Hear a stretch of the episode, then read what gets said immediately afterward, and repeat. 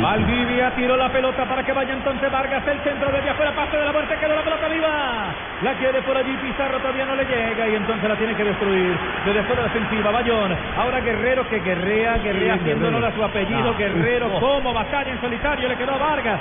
Avanza Chile desde afuera, golazo.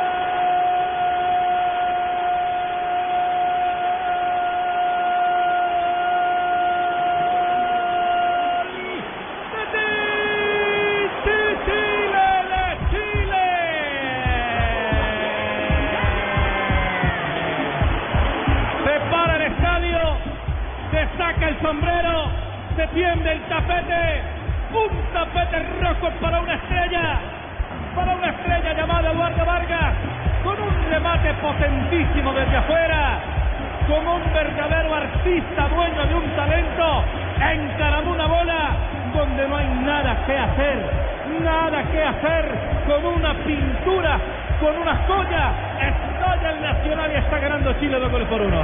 Señoras y señores, estamos ante el nuevo goleador de la Copa América Chile 2015. Eduardo Vargas, su cuarto tanto en la Copa.